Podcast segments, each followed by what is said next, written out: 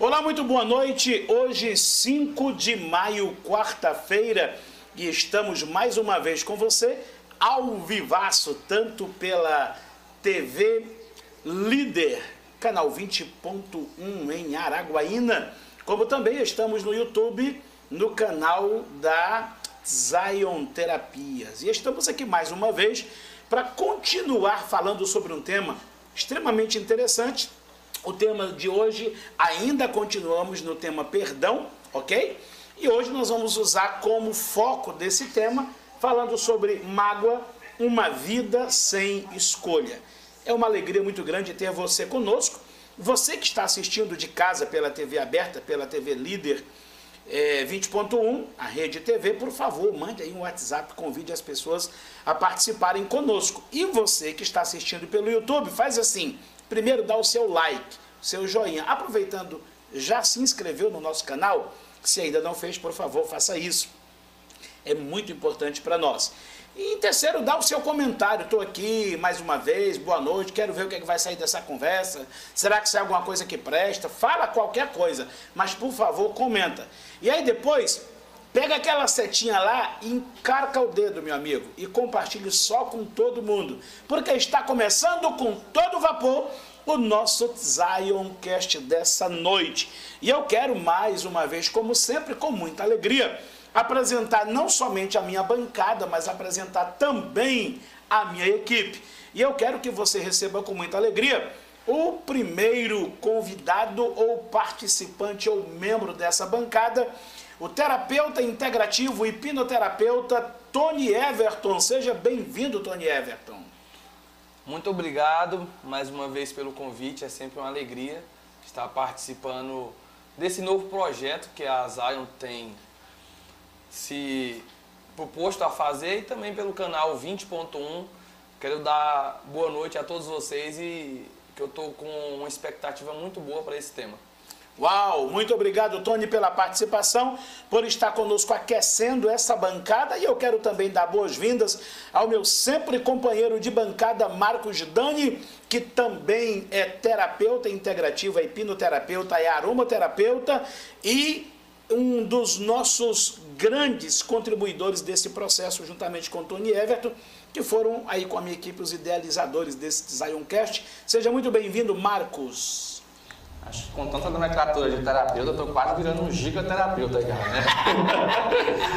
muito boa noite a você que nos assiste, seja muito bem-vindo a mais um Designcast. É um grande prazer, mais uma vez, estar aqui é, trazendo um pouco de clareza para você, né? te dando um pouco de poder, né? porque clareza é poder. Então, nosso intuito é levar para você um pouco de clareza, um pouco de informação, entretenimento e você conhecer como é o nosso trabalho e aquilo que nós podemos fazer por você e para você. Então, sente-se aí, pega aquele cafezinho, vem tomar um café com a gente, se acomode, aumente o volume que hoje vai ser muito bom. Rapaz, ele tá todo apresentador de televisão, né? Tá quase o William Bonner. Vou te contar. Aproveitando, mais uma vez eu quero te convidar para você compartilhar esse link e mandar pelo WhatsApp é, o convite para as pessoas participarem conosco, continuando a falar sobre o perdão. Para você que já quer mandar a sua pergunta, se você está assistindo pelo YouTube, é só comentar aí, porque a nossa equipe já está aqui de prontidão. E se você está assistindo pela TV aberta, então o nosso telefone é o 992877180, que você pode pelo WhatsApp mandar a sua pergunta e a equipe está antenadíssima para trazer a sua pergunta a nós e com certeza a sua participação ela não é importante, ela é fundamental para esse processo. E aí, a outra membro da minha bancada que eu quero que você receba com muita alegria a minha querida amiga, também parte da equipe da Zion Terapias, que é também terapeuta integrativa, é hipnoterapeuta e outras formações, e que está aí nos dando o ar da graça e a participação conosco. Eu quero que vocês recebam com muita alegria a minha amiga Miriam. Miriam Lima, né? Isso, boa noite. É uma satisfação muito grande estar aqui no Zion Cast e eu espero contribuir e agregar um pouquinho com todo o meu aprendizado. Uau, Miriam que sempre tem participado dos Zioncasts como assistente, comentando, e hoje está aqui na bancada, que coisa boa, Miriam. ter você conosco. Seja sempre muito bem-vinda. Então, gente, olha só. E eu quero trazer agora a os cumprimentos de sempre para minha bancada. Em primeiro lugar, para nossa diretora Larissa de Sá. Cadê os aplausos, gente? Já percebeu que a única da bancada que recebe aplauso é a Lari? É muito puxação de saco para essa diretora, né? É verdade. É verdade. I'm sorry, baby. Eu vou encomendar ao nosso, ao nosso diretor técnico para providenciar aí, falar com o diretor dessa empresa para providenciar mais uma câmera. Afinal de contas, a equipe praticamente não aparece. Vai ter que deixar uma câmera aí disponível para a equipe também, né? Não E- seja por isso, com licença. Não, a gente faz isso aqui já. Não seja por isso que é o Olha o teu cabo, olha o teu não, Dá pra cabo. ir até lá, não tem problema não. Olha aqui, ó. Pronto, Ah. tá aí. Liga aí pra câmera aí. Tá desligado. Liga. Você tem o poder de fazer isso. Olha só, então, nossas boas-vindas ao Diogo, que é o nosso diretor técnico, ao nosso contra-regra Lauro, Lauro Oliveira, Lauro Ferreira, Yahoo. que está aqui também a nossa assistente de sempre, né? A Marcela Zaine, que está aqui dando o ar da graça também. Aplausos a toda a nossa galera, gente. Vamos lá, aplausos a galera. É Quase Zion, né? Quase Marcela Zion. Tá certo. Então, antes de iniciar o nosso trabalho de fato, eu quero chamar o nosso Zion Chef, que hoje vem com um prato muito especial, trazendo uma iguaria que com certeza nessa noitinha aí bem tranquila, bem serena, vai ser uma dica interessante para você. Vamos lá, meu querido Éder Dantas, é com você. Hoje nós teremos um caldo de frango é, com milho.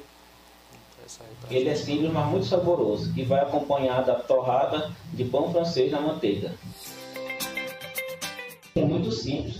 Basta cozinhar o frango com açafrão e corante colorau, alho, cebola e cozinha. Depois que ele cozinhar, você vai engrossar com creme de milho, creme de milho e bate tudo no liquidificador, cebola, cheiro verde, é um, um tabetezinho de caldo de galinha e com creme de milho e você vai engrossar o caldo, vai ficar muito saboroso.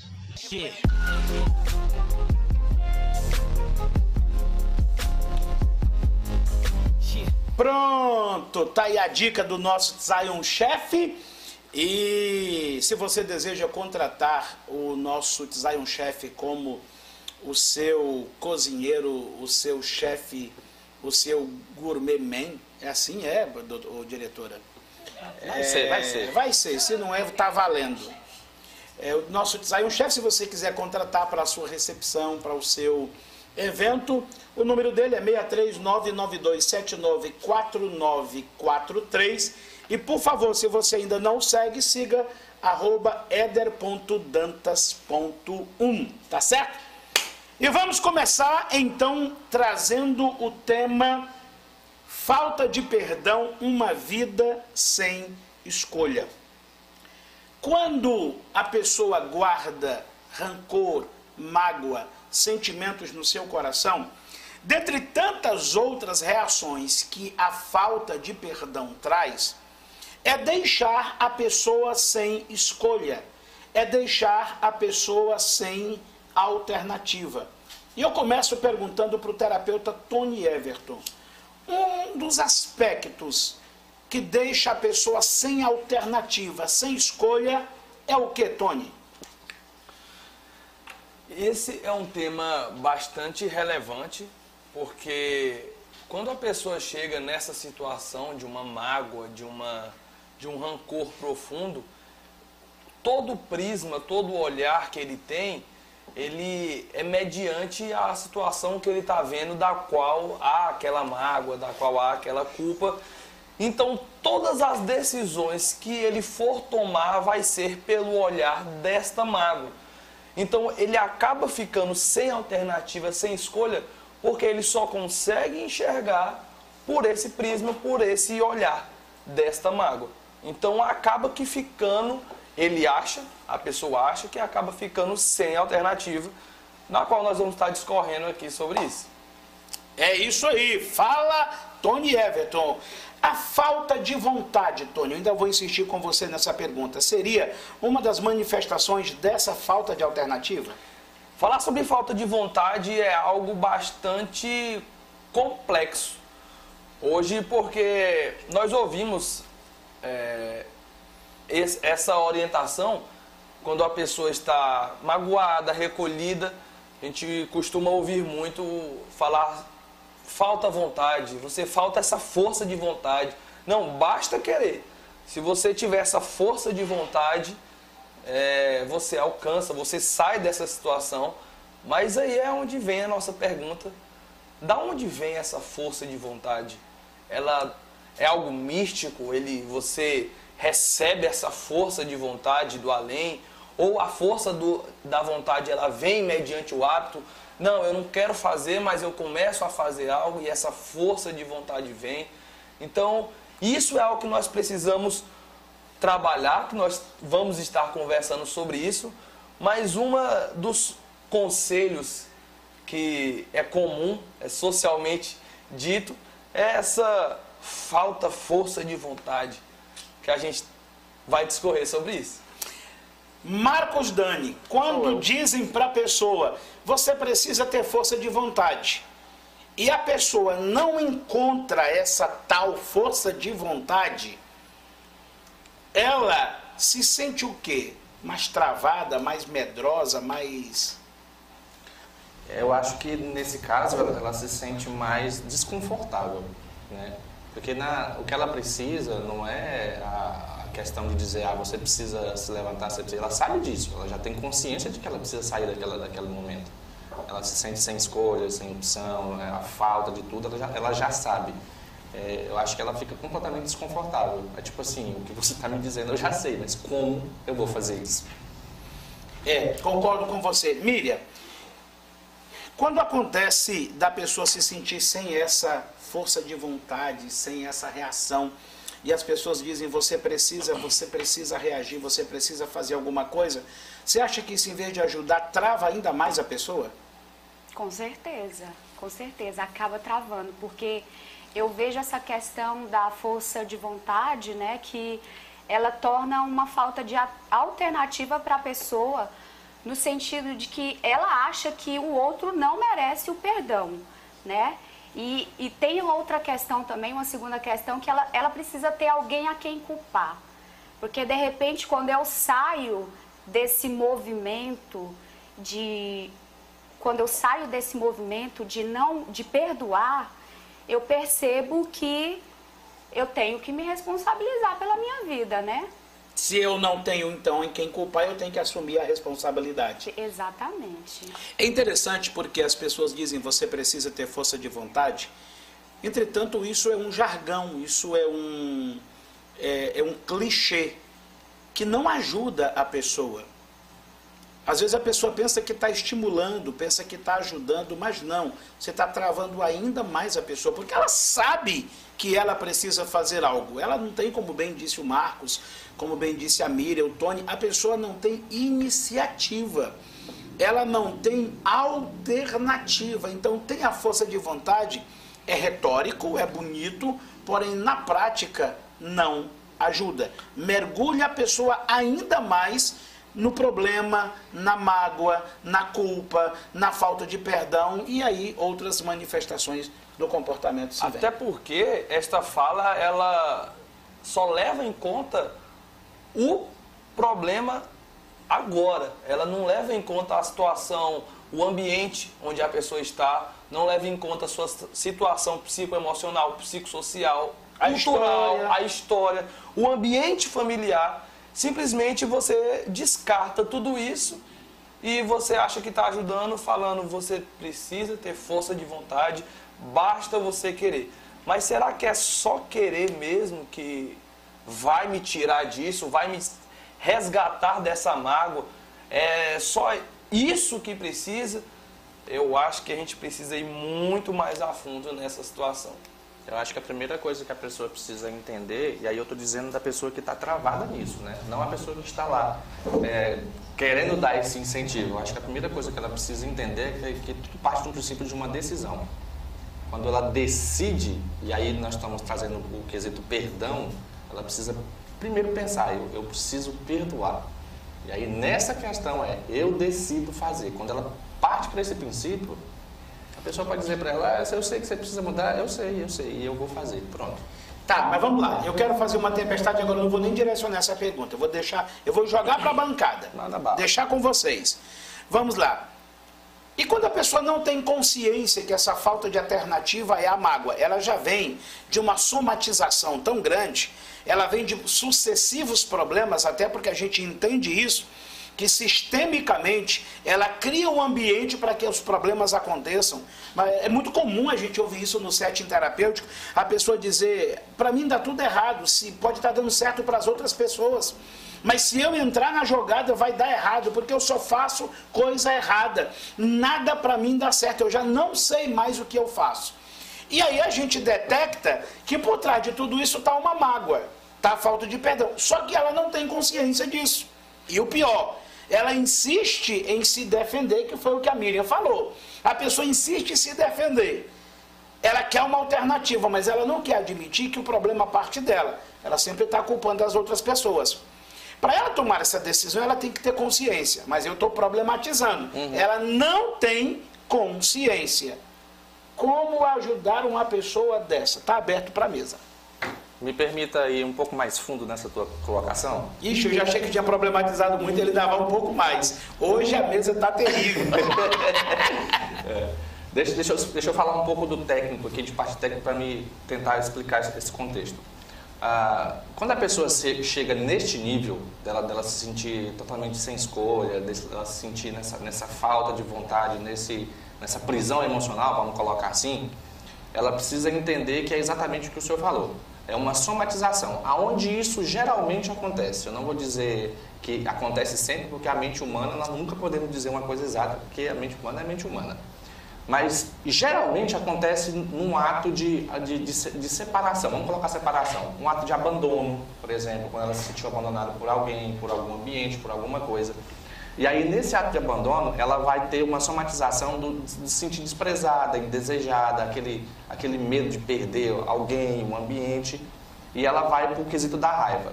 Bom, partiu para o quesito da raiva, ela vai falar exatamente o que aconteceu nos outros podcasts. Eu não vou falar aqui, você vai lá, assista os outros podcasts, nós falamos sobre perdão, que, que vem somatizando isso, ofensa, culpa, mágoa, até que ela chega como se fosse um muro protegendo ela e ela está perdida ali de todas essas emoções. Então eu acho que a pessoa, primeiro, para ela, eu, eu não sei o que, que é, eu sei que eu estou assim, está tudo errado, está tudo ruim. Então perceba os ambientes que você vai. Você está deixando de, por exemplo, de ir no encontro de família, é, é o encontro dos amigos que você não quer estar mais lá, você gostava, é um ambiente para você que você costumava ir e ele não está bom para você. Então você sabe que ali pode ter um ponto de partida. Comece a observar nos ambientes que você ia e os ambientes que você está deixando de ir agora, porque esses pontos de partida lá atrás podem estar aí. Seria então uma fuga da realidade, Tony? Seria sim. Na verdade, é o que é, eu falei na fala anterior sobre a lente. A pessoa só consegue enxergar a situação mediante a, lente da mágoa. Então, ela acaba guiando a sua vida ou respondendo, reagindo às situações mediante essa lente da mágoa. E aí, respondendo a sua pergunta no meu ponto de vista, é, quando a pessoa ela já não percebe mais, eu, eu acredito que a solução é trazer luz. Trazer luz àquele problema. Como assim trazer luz? É justamente o que o, o, que o Marcos falou, que é trazer a percepção do que eu fazia e agora eu deixo de fazer. Do que eu sentia e agora eu já sinto diferente. Ou literalmente a pessoa parar, que ela basicamente já vai estar sem escolha, sem alternativa, naquela mágoa, e ela olhar para si, a gente sempre reforça é, aos nossos interagentes o diálogo interno, o diálogo consigo. Comece a acolher seu sentimento, comece a perceber você, comece a perceber a sua mente, suas vontades, seus desejos, suas fraquezas, seus pontos fortes, seus pontos fracos e trazer luz.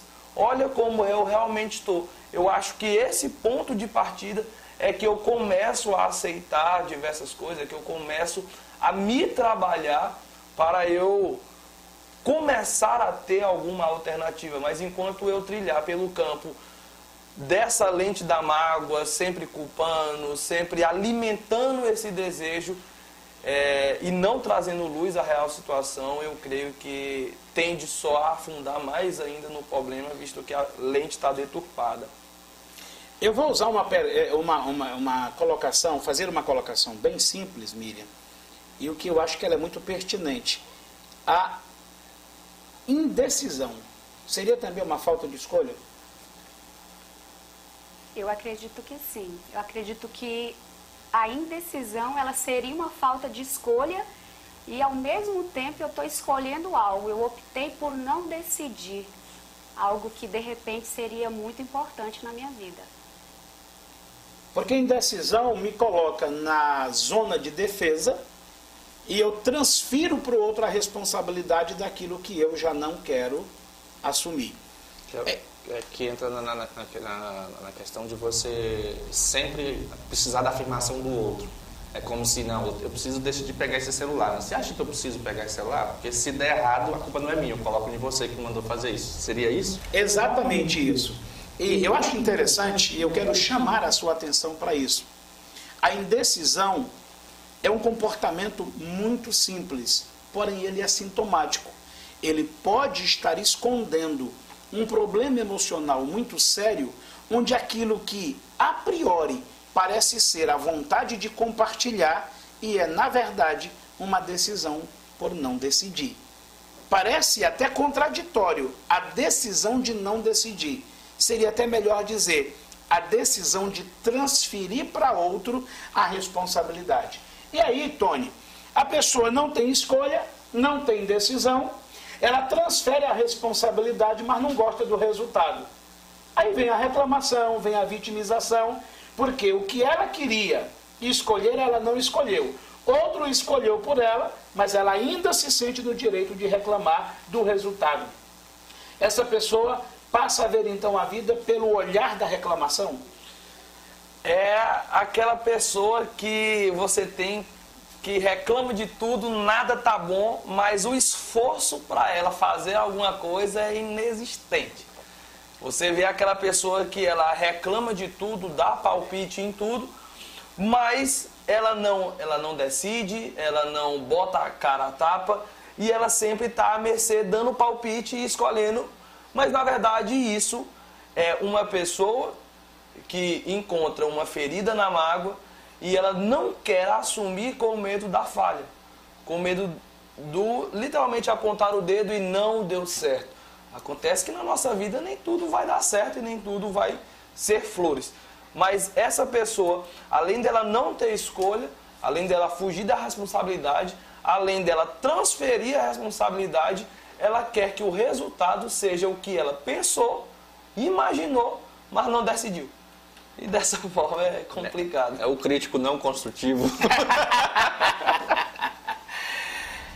Vitimização. Vamos lá, vamos aprofundar nesse tema que vocês trouxeram. Achei muito interessante. A pessoa que reclama de tudo.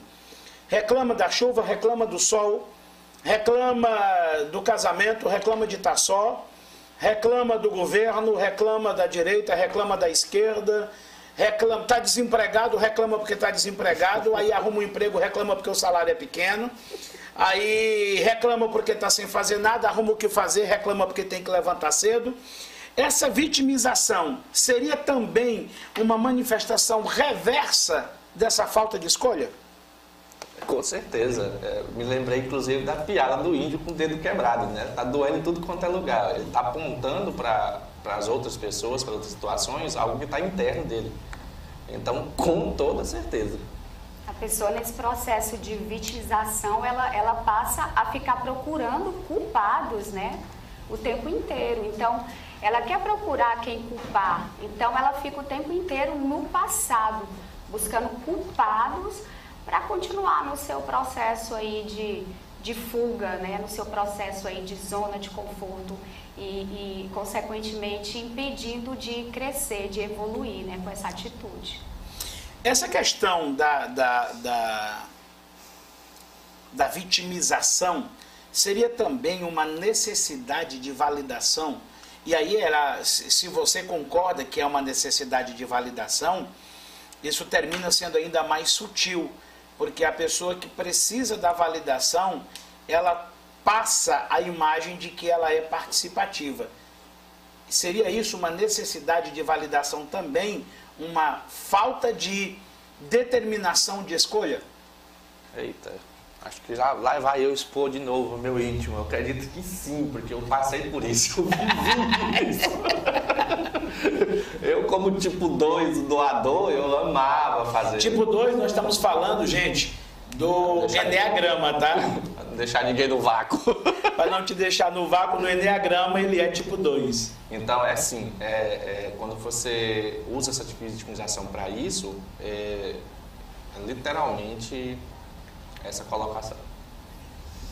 A pessoa tem vontade, a pessoa tem opinião, mas ela precisa que alguém valide, que ela, ela precisa que alguém confirme. Tony, raiz da necessidade de validação. Eu vou pedir para cada um de vocês.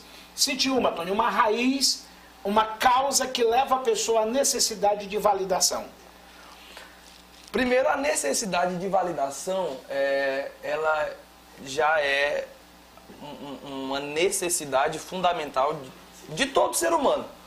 De tudo que você for fazer, é, a necessidade de validação ela já, já nasce com você, já é com você.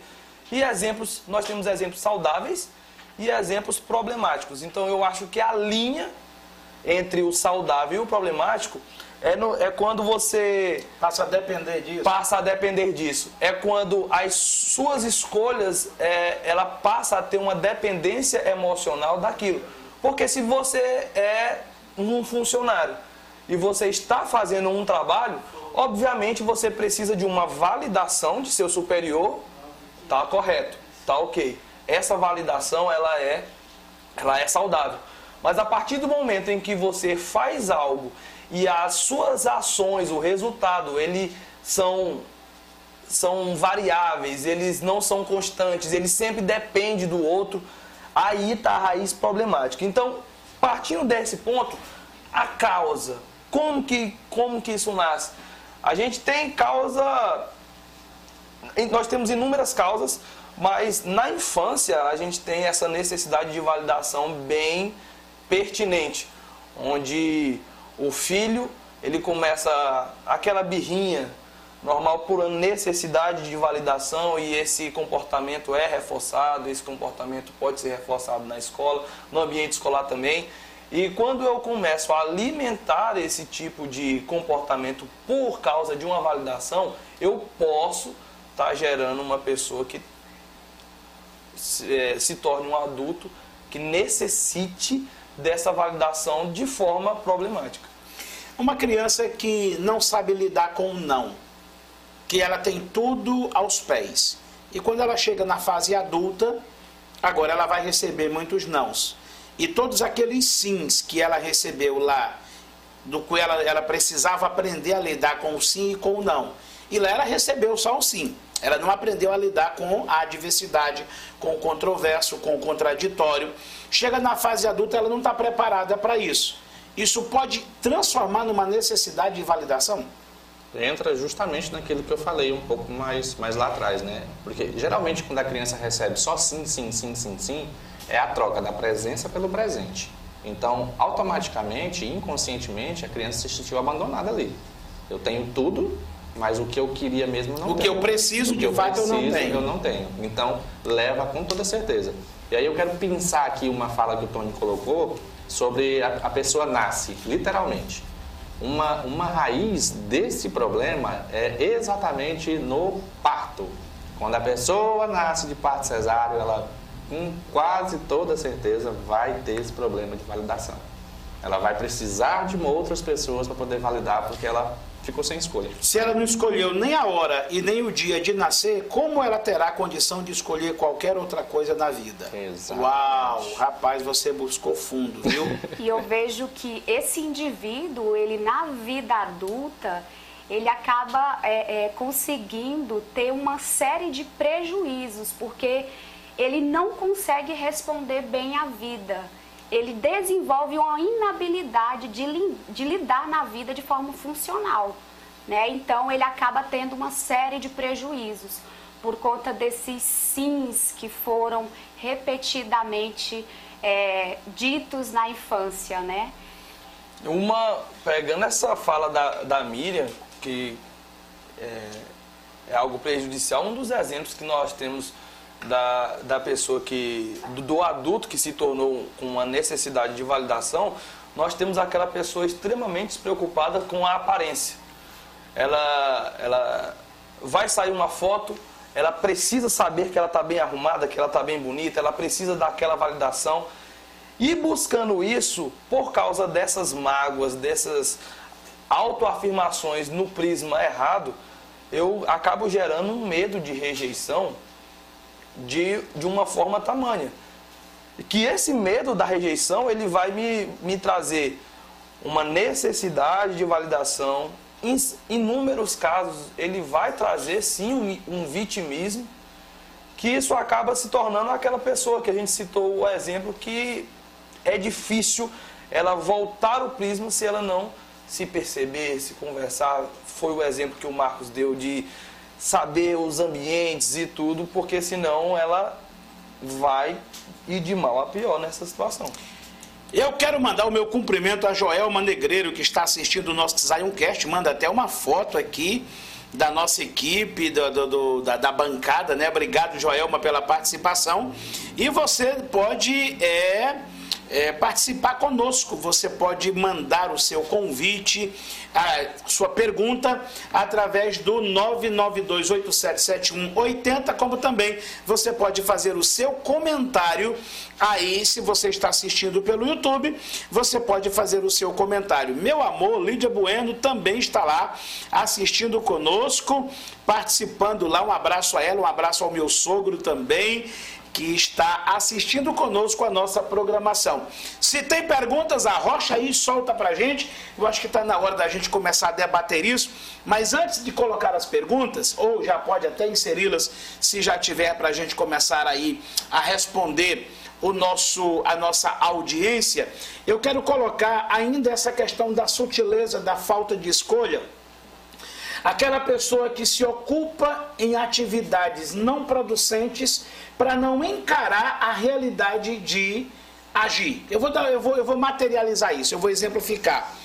Uma pessoa que vive fazendo cursos e não exerce nenhum, faz uma formação, termina, faz uma segunda, termina, faz uma terceira, termina, faz uma quarta, ela está sempre em formação, ela nunca está preparada para exercer. Ou faz uma formação, faz uma pós-graduação, uma segunda pós-graduação, quer fazer um mestrado, vive a vida estudando para não encarar a realidade do mercado de trabalho. Seria uma falta de, de escolha no fazer, no agir, e ela se esconde através, não, ela é estudante, ele é estudante, ele está estudando, ela está estudando. Essa seria uma blindagem para não encarar a insegurança, o medo, a mágoa? Sim.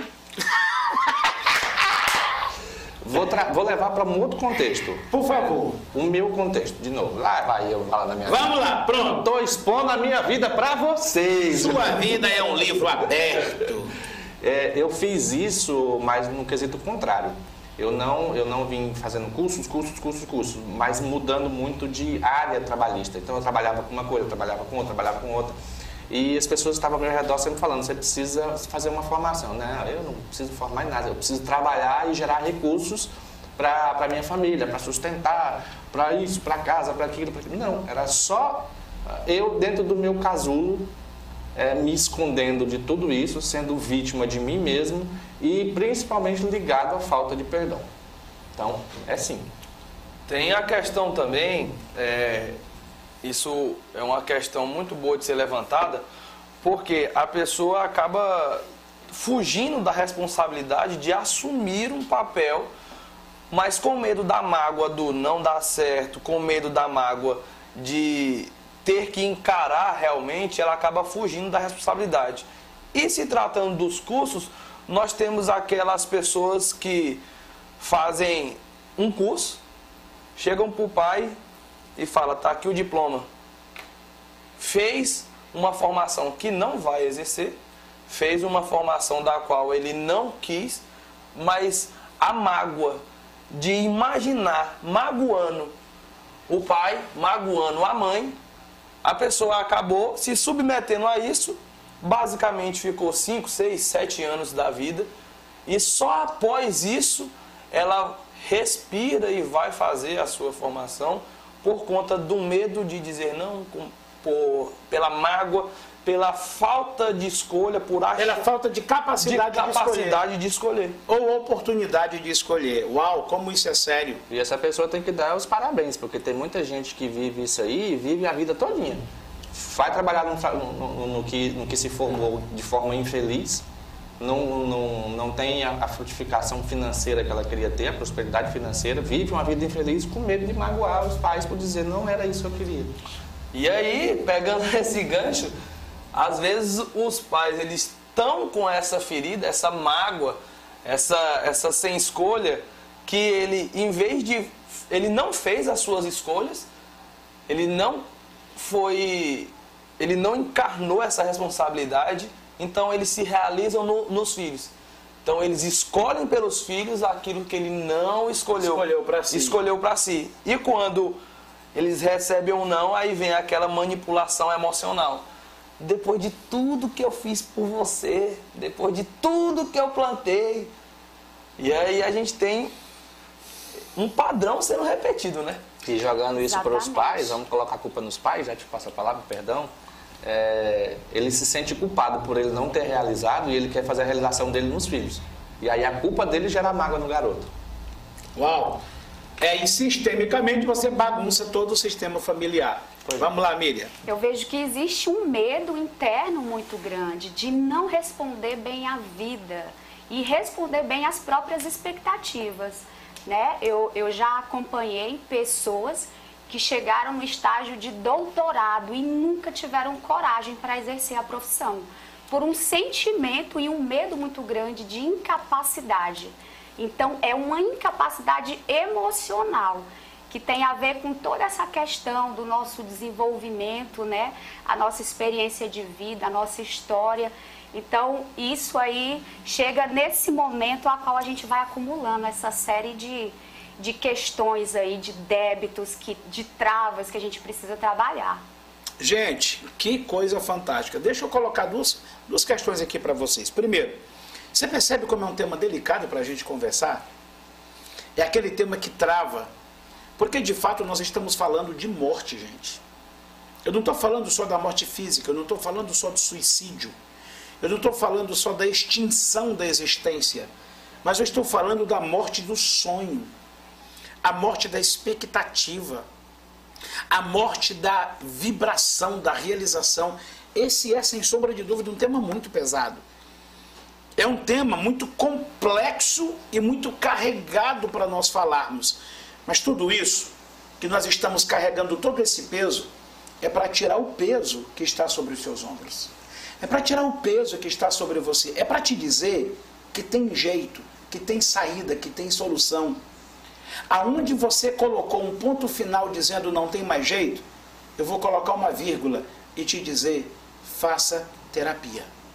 Saia desse casulo porque você ainda tem um direito ao sol, você pode sorrir e ressignificar esta emoção e mudar a sua história. Isso é tão sério que pode até matar uma geração, né? Já pensou uma pessoa que, que tem um sonho de ter uma família e ela vai abortar esse sonho, matar esse sonho por todos esses débitos do passado, ou seja, uma geração foi rompida ali. Isso é verdade.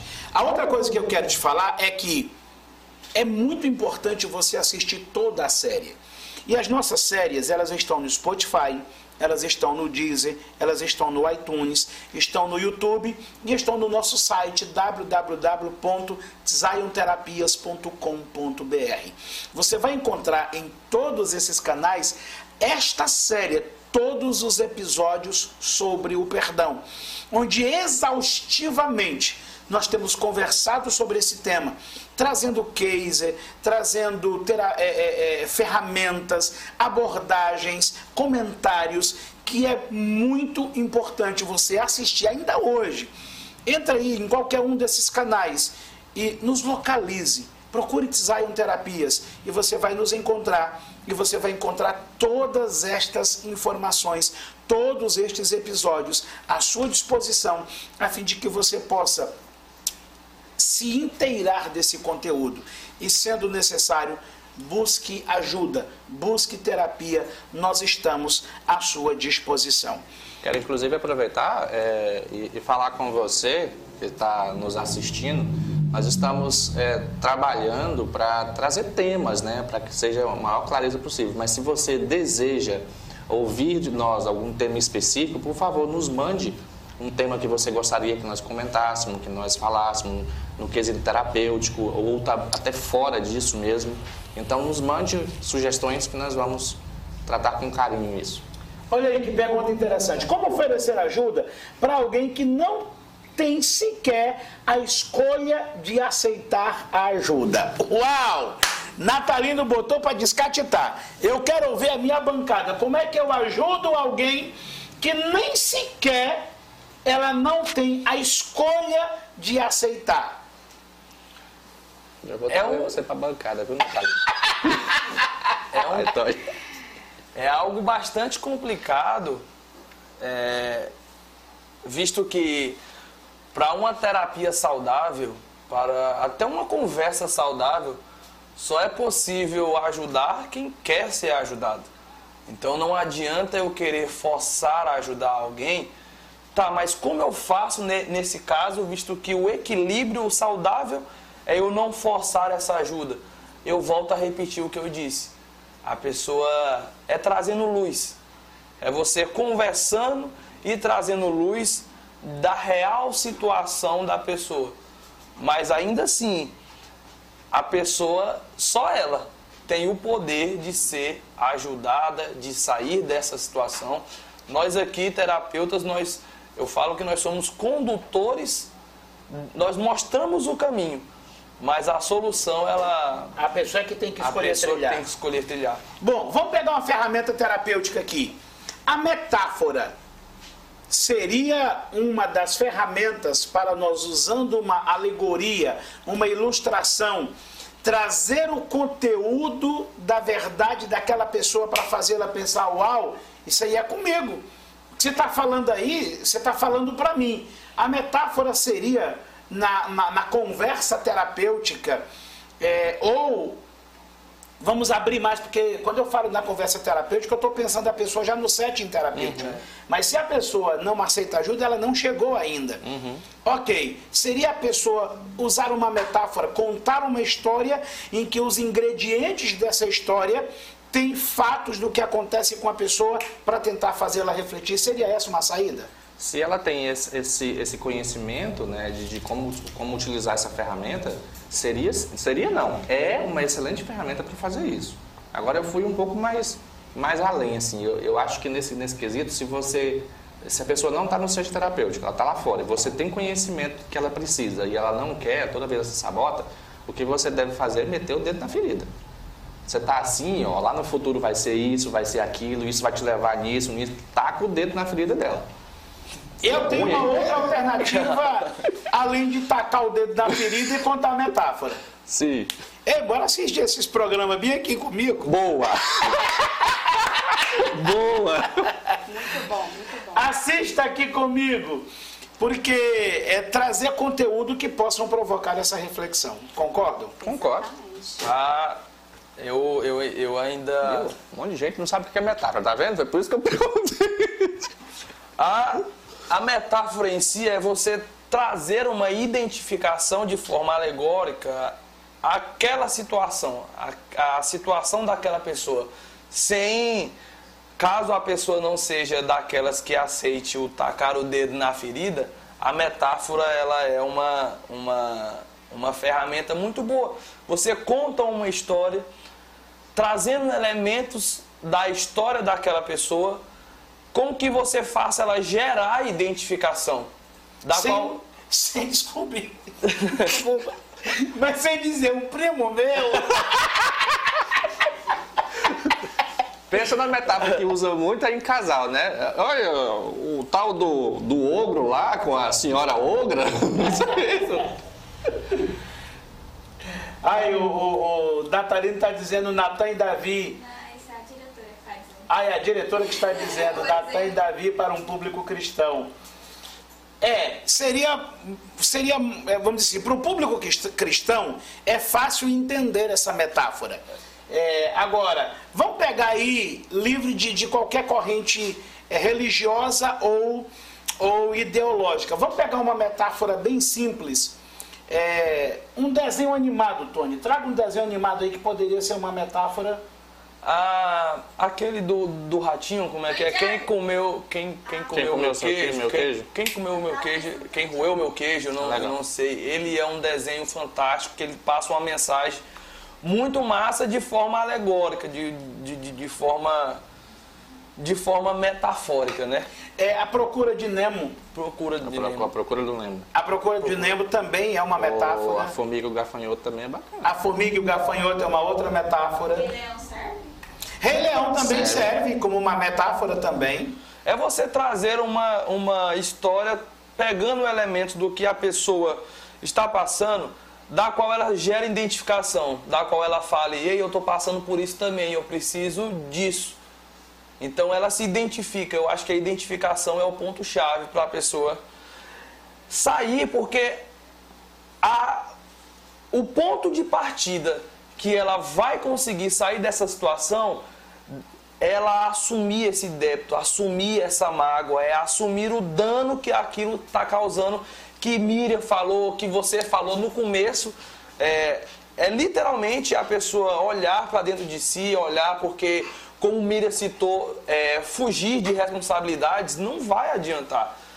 Você precisa assumir o débito, você precisa literalmente dizer, eu preciso de ajuda. E aí eu acho que eu vou. Bom, antes de você dizer e eu dizer, eu acho, eu penso. nada. Vamos fazer o seguinte. Já chegou aí a iguaria do nosso Zion Chef. Eita, Que nós! maravilha! A mesa já vai ser servida. E hoje, quem é assistente do chefe hoje? Que vai nos trazer aqui a mesa. É a mulher, Tá. É a mulher que tem o nome da clínica. Então, então para derrubar o caldo ali nos bastidores, puxando um para um lado, outro para o outro, cada um querendo trazer. Por favor, nos traga aqui a mesa, nós estamos ansiosos por provar aí o nosso o nosso prato de hoje do Zion Chef. Ah, por favor, aplausos à nossa assistente. Bom, qual é a câmera que eu mostro aqui, por favor? Os que assistente sair é aquela aqui. Eu não sei se vai dar pra mostrar muito, porque se... eu ver aqui. Aí, Marcos, mostra aí, por favor. Qual é ela aqui? Que é caldo, não dá pra virar muito, não. E os outros? Ó. Aqui, pra, não, pra cá. de camarão, é? Aí, não de frango. Hum, manto. Não vou, eu vou devolver, senão eu mesmo vou passar o dedo nele aqui. Então, pronto, tá aqui. Muito obrigado, nosso chefe, muito obrigado à assistência. O caldo tá muito bonito, agora eu quero saber se vai estar muito gostoso. Gente, tá com um baconzinho aqui em cima. É, Colocaram um matinho verde aqui pro Tony. Uma floresta. Uau! Mas Rapaz, vamos lá. contar com a, com uma assistência. Você tá fazendo um prato Que bonito. delícia. Olha aí. Opa! Enquanto eu provo, a sua fala, Marcos, o que você ia falar? É, eu acredito que depois de você procurar uma boa história, um, um bom personagem que, que traga a, a, a essência do que você quer falar para a pessoa, então você, você precisa pegar uma história que tem um contexto parecido com o que essa pessoa está vivendo. Essa é a metáfora. E no finalzinho, a cerejinha do bolo para essa pessoa realmente se identificar e, e começar a querer mudar isso é: isso faz sentido para você? Sim, sim, exatamente. Porque o objetivo final da metáfora é gerar essa reflexão, né? Gerar essa conscientização na pessoa, né? Através dessa fala e toda programada, com historinhas, para que a pessoa se identifique com a própria história. A gente continuou falando. Break, pausa. Isso é muito importante porque a empatia, e aí a gente volta ao nosso tema, a nosso questionamento inicial, falta força de vontade. Eu creio que essa fala ela não gera aquela empatia, visto que depois de você observar sem julgar ver o ambiente, a cultura daquela pessoa, o ambiente familiar, e você gerando uma empatia com aquela pessoa, aí você tem como usar metáforas, você tem como chamar ela para convidar para assistir o Zioncast e inúmeras outras ferramentas que você pode estar conversando com essa pessoa a fim de que ela resgate os sonhos que ela sufocou em prol das escolhas, que você resgate a pessoa a dizer que ela tem voz, que ela tem escolha, que ela precisa assumir suas responsabilidades, que ela precisa parar de, vit de se vitimizar e não procurar culpados, mas assumir a sua própria história e a partir daí ser dono dela. Então, Vamos esse é virar, o o, vamos virar o jogo aqui um pouquinho, Tony? Vamos? É, vamos fazer uma pergunta aqui pro. O cara que sempre bota a gente, né? Como observar sem julgar? Bueno. Eu tinha certeza que eles usariam isso para virar para mim. Claro. Eu tinha certeza que virariam para mim. Mas antes de eu responder, gente, de todas as é, é, iguarias que já vieram pro Zion Cash, eu quase não dou conta de parar. Que caldo gostoso. Eu já estava preocupado se estava transmitindo. Porque eu estava aqui, era uma colher atrás da outra. Meu Deus, que coisa gostosa. Eu que estava em casa assistindo, né, como espectadora, eu, eu tava realmente me perguntando, será que a comida é de verdade? eu, tava, eu fazia essa pergunta, eu falava, meu Deus, mas tá tão bonitinho os pratos. Será que é de verdade? Então, é de verdade, né? É de É saborosa. Vamos lá. Muito deliciosa. Como observar ou como ajudar sem julgar? Na hora que foi colocada essa pergunta aqui, se foi da nossa diretora, depois eu vou acertar a comissão dela. Porque O próximo é o pior. eu te digo o seguinte, eu vou, eu vou te dar uma ferramenta prática para isso. O chamado a resposta, o tratamento ou a fala sanduíche. O que, que é a fala sanduíche? Comece dizendo à pessoa: você tem muito potencial. Você tem qualidades extraordinárias. Você só não consegue desenvolver essas qualidades porque você aí você entra sem acusação, mas com um diálogo é, indagativo, comece a perguntar: você tem um grande potencial, você tem condições suficientes para sair dessa situação. Agora eu vou entrar no sanduíche, na parte de dentro do sanduíche. Mas você já percebeu que sua fala é muito negativa? Já percebeu isso? Eu não estou dizendo você é murmurador, você fala negativo demais. Estou dando uma sugestão. Você concorda comigo que você tem assim uma fala bastante negativa? Eu não sei se você vai concordar comigo, mas você assim já parou para se perguntar se não tem algo lá atrás que a partir daí você foi se tornando essa pessoa travada? Porque eu te conheço, eu conheço o teu potencial, eu sei do que você é capaz, mas eu percebo que parece que algo te prendeu, algo te amarrou. Você concorda comigo? Você concorda comigo que você acredita muito nos outros, no potencial dos outros, mas você não coloca toda essa garra, essa determinação para você? Você concorda comigo? Agora eu vou fechar o sanduíche. Eu sei que você tem um grande potencial e eu acredito que você pode sair desta situação. E se você quiser mudar essa história, conte comigo. A partir de agora eu quero te ajudar a sair dessa situação. Eu não apenas disse a ela que ela tem deficiências, mas eu ressaltei as qualidades, mostrei as dificuldades e ressaltei as qualidades. Quando eu faço isso, eu dou a ela a opção de refletir, mas ela fica com uma afirmação positiva. Ela não fica, você murmura demais, você só fala coisa errada, você só fala para baixo, desse jeito você não muda nunca. Isso não vai estimular. Mas se você usa o sanduíche, estímulo, consideração, estímulo, você não deixa de ajudar, você não deixa de corrigir e você consegue impulsionar a pessoa a mudar de atitude, a mudar de vida. Concordam comigo? Sim. 100%. Porque, é, primeiro a gente valida a dor da pessoa, né? A gente demonstra a importância que tem dela estar tá sentindo aquilo tudo. E depois a gente toca na ferida, né? Devagarzinho, com jeitinho, para incentivar e estimular essa pessoa para para ação, né? Para o movimento da certo. ação. De todo jeito, tá com o dedo na ferida dela. Hoje o Marcos está com a chave de fenda. Tá com o dedo na ferida. Perdoei, mas ainda sinto o ressentimento da pessoa. O que fazer? Não perdoou. Se você houvesse perdoado, porque o perdão não é aquilo que você faz com uma pessoa, é o que você faz consigo mesmo. Assista a, o podcast da semana passada ou atrasada, atrasada. Atrasada. Atrasada, que nós falamos muito. Nós levamos quase meia hora para falar sobre esse assunto. Volta lá, que com certeza você vai ter uma orientação muito pertinente.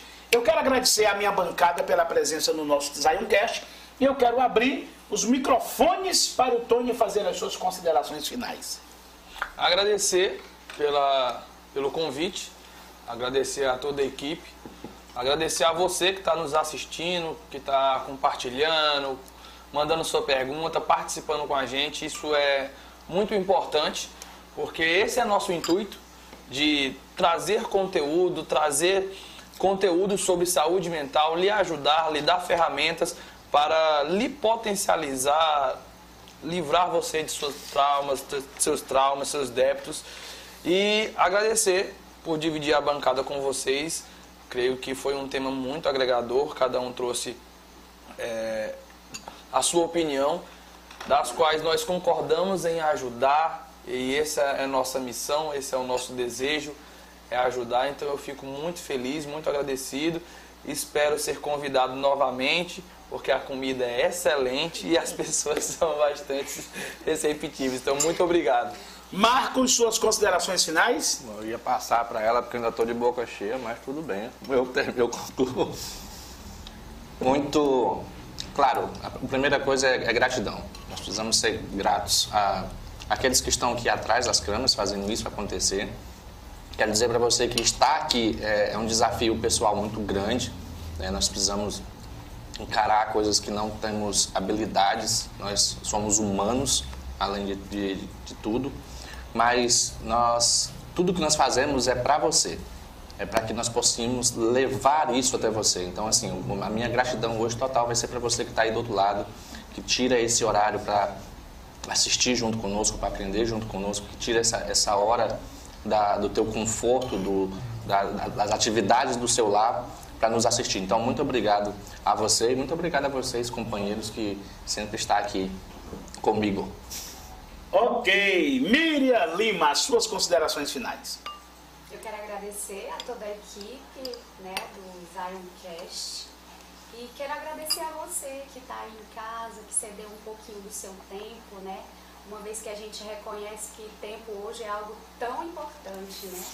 Quero agradecer. Muito obrigada. E quero voltar aqui novamente, né? Com certeza. Uau. A bancada está à sua disposição. Nós queremos agradecer mais uma vez você, que é o nosso assistente, o nosso ouvinte, o nosso telespectador, o nosso é, parceiro nesse projeto. Muito obrigado e eu quero fazer um convite muito especial a você. Na próxima, no próximo Zioncast, na próxima semana, nós vamos falar sobre como efetivamente lidar com o perdão.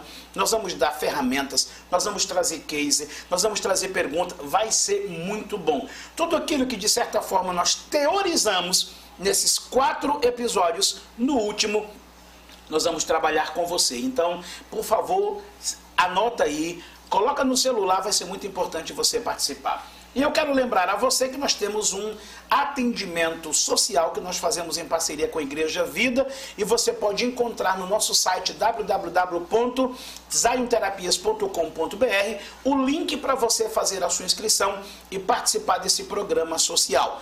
Como também você pode nos procurar aqui na Zion Terapias e você pode marcar o seu agendamento para ser atendido por mim, para ser atendido pelo Tony, para ser atendido pelo Marcos ou para ser atendido pela Miriam. Nós estamos à sua inteira disposição. Lembrando que toda sexta-feira esse programa é reprisado às 14 horas na Rede TV. Muito obrigado, gente. Obrigado pelo programa, obrigado minha galera, obrigado toda a nossa equipe. Até o próximo programa, até quarta-feira, às 20 horas e 30 minutos com você. Yeah.